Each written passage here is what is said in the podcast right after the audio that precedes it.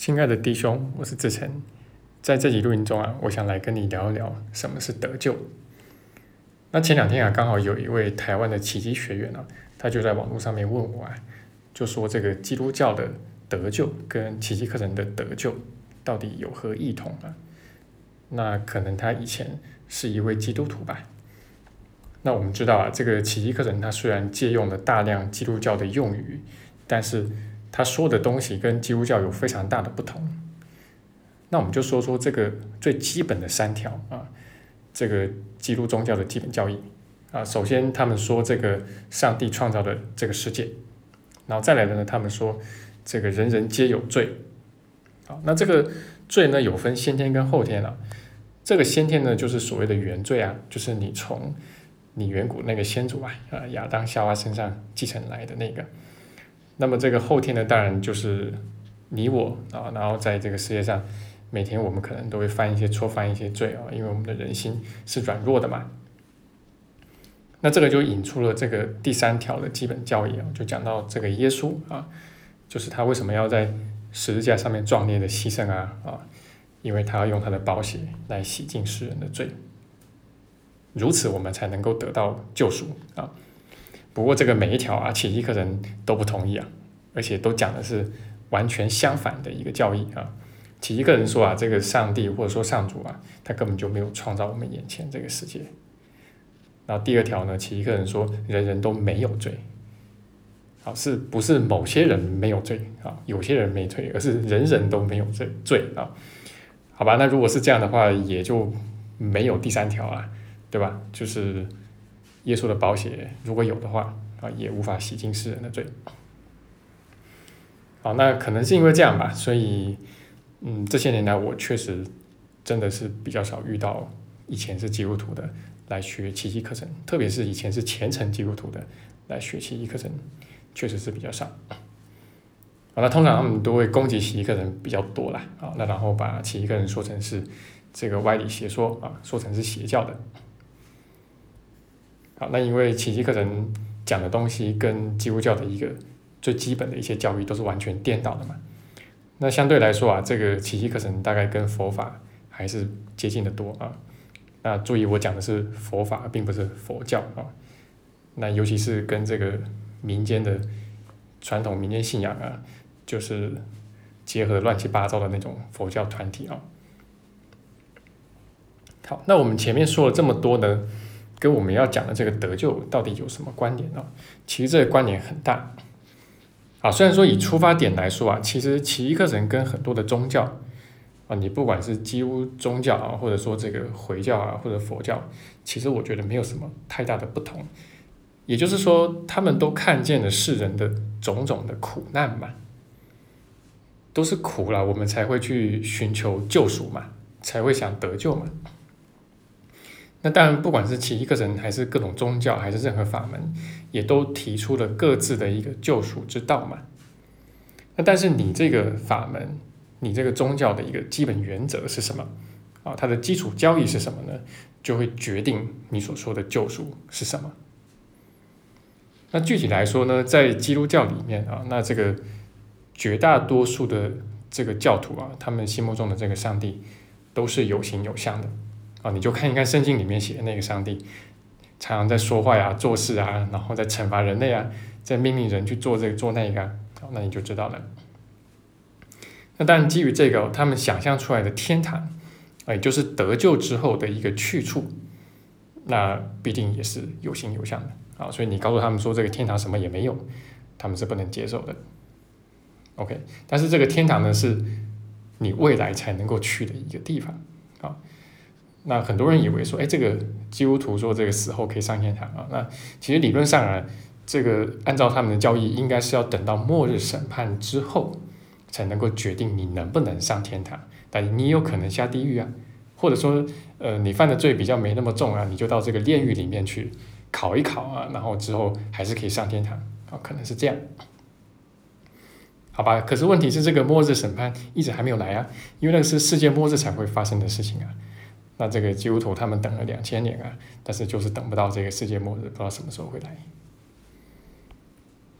OK，那么这个基督教的一个基本教义啊，就是讲到说我们有罪嘛，人人都有罪，然后我们因着这个罪而在受苦嘛。那么耶稣就因此上了十字架啊，然后以他的保险来洗净世人的罪嘛。所以基本上这个得救啊，靠的是外力，而不是自力。那么奇迹课程相对而言呢，诶，他说的这个上主啊，然后包括就是真那个真实的我们，也就是我们的自信啊。这两个都是无形无相的。那么他所说的这个天堂啊，其实指的就是上主的境界。那或者说，你可以把奇迹所说的天堂就理解为就是上主也可以啊。那么他们其实都是无形无相的。那另外是我们并没有被上主赶出天堂啊，我们是自愿离家出走的。但是基本上随时可以回家啊。当然讲的更精确一点，就是随时可以忆起你本来就在家里面啊，你并没有真的离家出走啊，只是做了一个离家出走的梦而已。好，但是你随时可以回家啊，真的是随时啊，呃，现在也行啊。所以不是在未来，而是在当下，任何一个当下啊。而且就像这个圣经里面的呃这个浪子回头的故事啊，就是呃你随时回家。那么天父随时欢迎你啊，然后对你不会有任何的责骂、责骂啊，或者责罚，或者任何的这些怨尤，一点都没有啊。无条件的爱就是张开双手欢迎你啊，是这个样子。那回不回家这件事情呢，凭的是你的意愿，然后加上圣灵的一个帮助。好，那这个所谓意愿，就指的是奇迹课程里面那个叫愿心。啊，那么这个圣灵呢，又是在你的里面啊，所以你看，这个不是靠外力嘛，对不对？啊，这个跟外力跟这个耶稣的保险都没有半点关系。那你说这个耶稣当年上十字架是怎么一回事呢？在奇迹课程里面，他也有一个比较明确的解释啊。他说，这个耶稣当年上十字架只是一个教学示范啊，就是树立一个榜样嘛，然后。就是我们跟他的这个榜样学习，就能够去明白啊，即便是这样，真实的他依然是圆满无缺的，而我们其实也跟他一样啊，不管我们这具身体受到怎么样的一个牺牲、呃受害，甚至是虐待啊，那我们的灵性依然是圆满无缺的，那个才是真实的我们，也才是真实的生命啊。啊，所以总的来说呢，同样是。讲说怎么由痛苦中去解脱，然后怎么回到我们那个生命的源头啊？但是这个你会发现内涵跟途径啊都是大不相同的。那奇迹课程非常小众啊，好，那呃从通通传然后出版到现在差不多五十年的时间还是很小众啊。